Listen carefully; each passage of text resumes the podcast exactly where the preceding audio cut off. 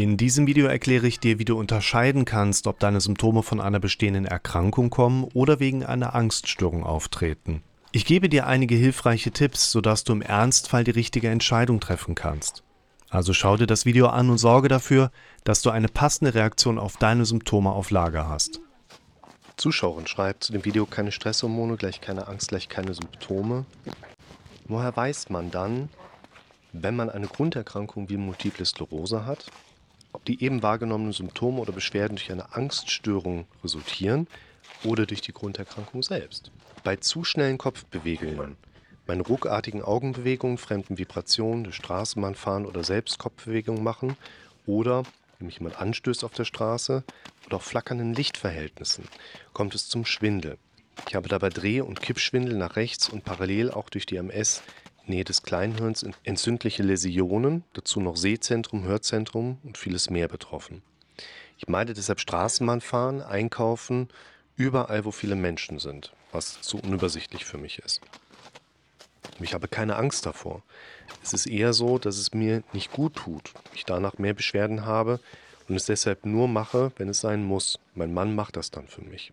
Danke für die tiefgründigen Videos wo ich schon mehr Wissen beigebracht bekommen habe bzw. gelernt habe, als bei meiner fünfjährigen neurologischen Betreuung oder Psychotherapie?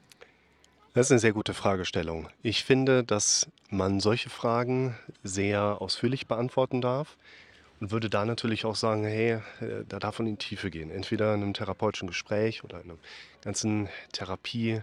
Hier hat die Zuschauerin ja auch schon geschrieben, dass sie da in der Psychotherapie ist und eine entsprechende Abklärung, gerade bei einer multiplen Sklerose-Vorerkrankung, über ähm, ja, entsprechend einfach Neurologie, Psychiatrie, ähm, Psychologie, dass man einfach so ein bisschen auch die medikamentöse Frage so ein bisschen abgrenzen kann.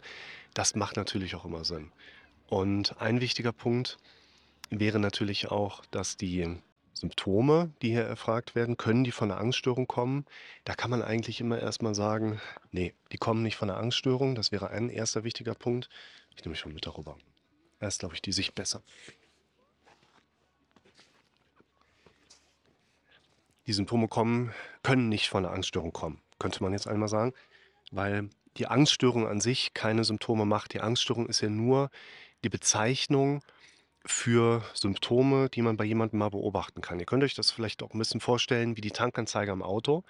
Wenn ihr auf drei Viertel steht, dann ist ja der Tank nicht deshalb drei Viertel voll.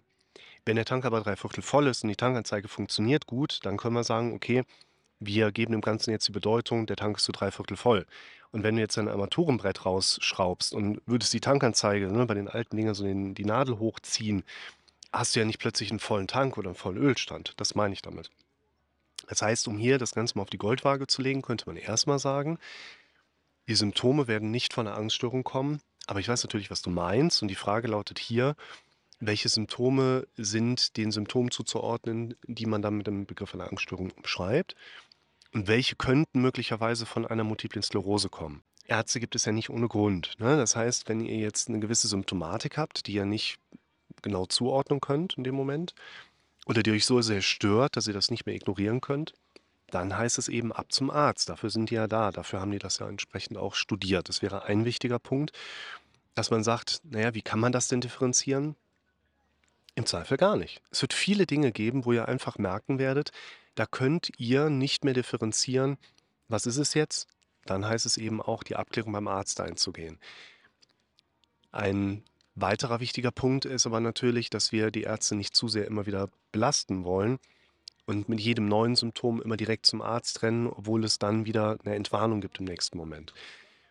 Und da geht mir ein Satz durch den Kopf, den ich die Tage noch mal so ein bisschen präsenter hatte. Aus Sorgen kannst du Sorgfalt machen.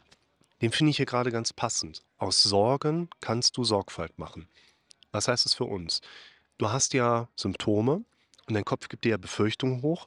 Was ist, wenn das jetzt der weitere progrediente nächste Krankheitsabschnitt in der Multiplen Sklerose ist? Oder ist es vielleicht dann doch nur, dass ich mich da reingesteigert habe?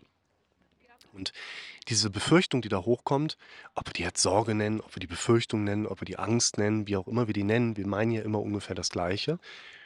Und gehen jetzt hin und sagen, wir haben eine Sorge. Und im Grunde genommen, und das werden die meisten von euch auch nachfühlen können, nicht nur verstehen, sondern nachfühlen können, wenn du eine Sorge hast, wenn du eine Befürchtung hast und setzt dich hin und machst halt nichts, dann merkst du entweder, es ist ganz schnell wieder vergessen, oder wir kriegen ein Problem, weil unsere Angst immer weiter persistieren kann. Ne? Die Gedanken bleiben da, die unwohlen Gefühle, die bleiben da. Und wir können uns mit der Zeit immer stärker auch da reinsteigen. Und das sind ja die Zustände, über die wir hauptsächlich sprechen.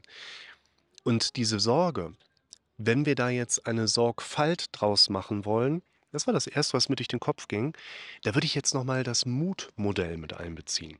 Mut ist eben nicht Angst zu haben, um noch einen Schritt weiter zu gehen. Das ist Waghalsigkeit. Und wir wollen keine Waghalsigkeit. Das heißt, wir wollen nicht Dinge machen, wo wir sagen, hm, ich habe da gerade einen Widerstand drin, kopf- und körperlich, aber ich mache es trotzdem. Es gibt viele Situationen, geht mir gerade durch den Kopf, hatte ich eine Klientin, der ich sagte, hier schreib mal all deine Ideen auf, einfach damit man so ein bisschen Basics hat und ein paar Basispunkte einfach hat. Was sind eigentlich meine Wünsche in dieser Partnerschaft, die ich gerade als nicht so angenehm empfinde?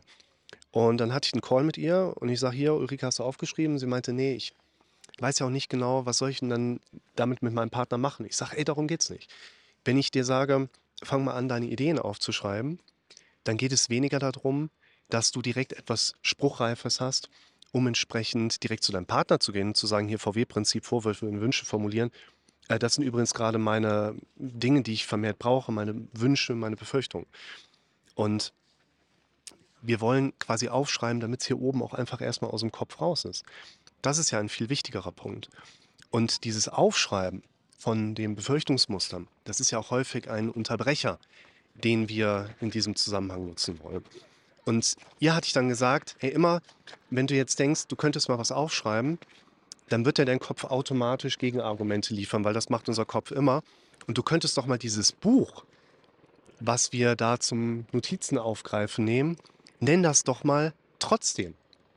Weil das einerseits so diese Programmierformel ist, naja, du hast deine Idee, du kennst das Vorgehen, dein Kopf gibt dir Gegenargumente, schreib's trotzdem auf.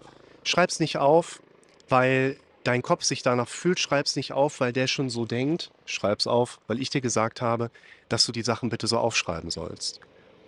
Und wenn wir da also ein bisschen weiterdenken, dann finde ich übrigens auch den Begriff trotzdem ganz spannend, weil wenn wir den mal auseinanderziehen, dann kommt ja dabei raus, trotzdem. Also das hat was mit Trotzen zu tun, was wir da mal mit einbeziehen können. Also nehmt euch den auch mal mit. Viele der Befürchtungsmuster gilt es zu unterbrechen, immer wieder auch kleine Marker zu setzen, wo wir unserem Gehirn aufzeigen, nein, nein, ich lasse jetzt nicht den Automatismus da immer weiter meine Situation bestimmen. Und wir trotzen einfach mal den Dingen, die unser Gehirn uns da auch in Form von Sorgen, Befürchtungen, Ängsten hochgibt. Und wenn wir jetzt nochmal in diesen Satz reingehen, aus Sorge kannst du Sorgfalt machen und gehen in das Mutmodell rein.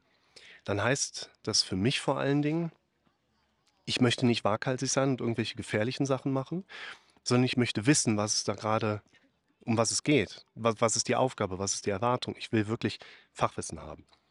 Und wenn ich dieses Fachwissen routiniert bin, dann kann ich auch einen Schritt weiter gehen und weiß, ich habe Fachwissen, ich habe Routine und ich mache es. Dann habe ich eine Selbsterlaubnis im Kopf. Ich denke vielleicht gar nicht mehr drüber nach. Mein Kopf gibt mir gar keine Gegenargumente mehr hoch. Und das ist der Punkt, wo ich sage, wenn ihr mutiger sein wollt, dann hat das etwas mit Vorarbeit zu tun. Ich verlinke dir einmal ein Video zum Thema, wie du mutiger werden kannst und wie du das für dich mit diesem Modell nochmal auch betrachten kannst. Und auch das Video zum Thema chronische Zustände überwinden, weil da gerade nochmal diese Programmiermethodik näher beschrieben wird. Jetzt gehen wir quasi hin, wir wollen ja aus Sorge Sorgfalt machen. Was machen wir? Wenn du eine Vorerkrankung hast, wie eine Multiple Sklerose, dann solltest du ein mehr oder weniger mittelmäßiger Fachmann und mittelmäßige Fachfrau werden. Also dich nicht nur mal oberflächlich damit beschäftigen oder da extrem hineinsteigern, aber so ein mittelmäßiges Wissen aufbauen. Und du solltest für dich wissen, bei welchen Symptomen solltest du deinen Neurologen aufsuchen. Bei welchen Symptomen kannst du dich vielleicht eher mal entspannt zurücklehnen und weißt, du hast nur was Falsches gegessen, du hast gerade einen Skiunfall gehabt oder du hast einfach zu wenig getrunken. Ja? Banalitäten, die uns dann immer wieder so ins Kreuz gehen. Oder natürlich auch der Punkt, hey, du hast dich einfach zu lange da reinsteigern lassen, weil du die Dinge, die dein Kopf dir angeboten hat, immer wieder auch angenommen hattest. Und das sind Punkte, wo ich sagen würde, wenn es um eine Multiple Sklerose geht, dann werde mittelmäßiger Experte. Ja, du brauchst dich da nicht zu sehr reinzusteigern, aber du solltest doch zuordnen können, welche Symptome kommen von deiner Grunderkrankung, welche Symptome kommen von deiner Vorerkrankung. Und ob das jetzt eine Multiple Sklerose ist oder eine Niereninsuffizienz oder Morbus Mollenkrach, den ich habe, oder was auch immer. Du solltest aus meiner Sicht, um die Differenzierung nachher eingehen zu können und zu wissen, und die Symptome kommen gerade daher und nicht von irgendwas anderem, dann brauchst du Fachwissen, um dich darin routiniert zu haben. Dann würde ich abschließend gerade aber auch noch ergänzen, wenn du jetzt keine klare Vorerkrankung hast, also nicht genau weißt, ich habe eine Multiple Sklerose, was dauernd beim Ärzten, die haben mir auf deine Symptome immer gesagt, hey, du bist gesund, dann würde ich vielleicht eher in die Richtung gehen und sagen, wir dürfen am Vertrauen zu uns selber arbeiten. Und auch da verlinke ich dir noch ein Video zu, zum Thema Vertrauen in die eigene Gesundheit. Diese Vertrauensebene, die wir da spüren, ist eigentlich weniger ein Gefühl, sondern mehr so eine Art erlebtes Wissen. Dein Kopf sagt dir, nee, nee, das ist das und das. Solange das aber nicht tut, neigen wir dazu, Richtung Panik abzurutschen. Richtung Panik quasi abzudriften mit der Zeit und uns immer weiter auch da hineinzusteigern. Und deshalb, wenn du quasi von den Ärzten als gesund deklariert worden bist und hast keine spezifische Vorerkrankung, mit der du dich beschäftigen kannst, quasi Experte werden kannst, dann macht es aus meiner Sicht Sinn, einerseits daran zu arbeiten, welche Symptome treten denn im Rahmen der angedeuteten Angststörung auf sodass du immer direkt sagen kannst, ah, das kommt gerade davon und nicht von einer anderen Vorerkrankung, die ich haben könnte. Ganz großes Thema, weil zunehmend mehr Menschen das einfach über Google finden, Amyotrophe Lateralsklerose, ALS. Es finden zunehmend mehr Diagnostiken in Krankenhäusern statt, weil die Leute dahin rennen und sagen, hey, ich habe das und das und ich habe gegoogelt und ich habe jetzt Angst, ich habe eine Amyotrophe Lateralsklerose. Lässt sich sehr sicher ausschließen auch. Hatte ich gerade noch einen Fall in der Praxis, den ich bald im Termin kennenlernen werde, der mir im Vorfeld geschrieben hatte, ich habe es nicht mehr ausgehalten, ich bin ins Krankenhaus, die haben mich um den Kopf gestellt, ich habe mich sehr gut aufgehoben gefühlt und ich habe keine Amyotrophe Lateralsklerose.